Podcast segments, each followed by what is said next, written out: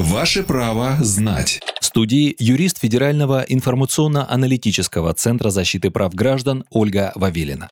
Ольга, вопрос из Перми. Могу ли я уволиться, находясь на больничном и не отрабатывать две недели?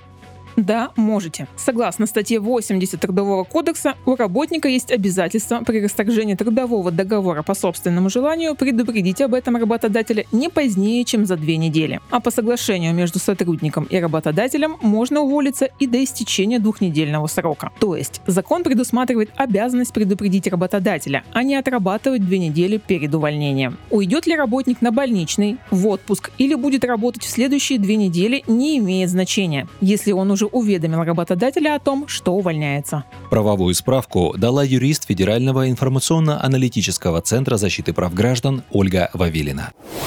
Ваше право знать.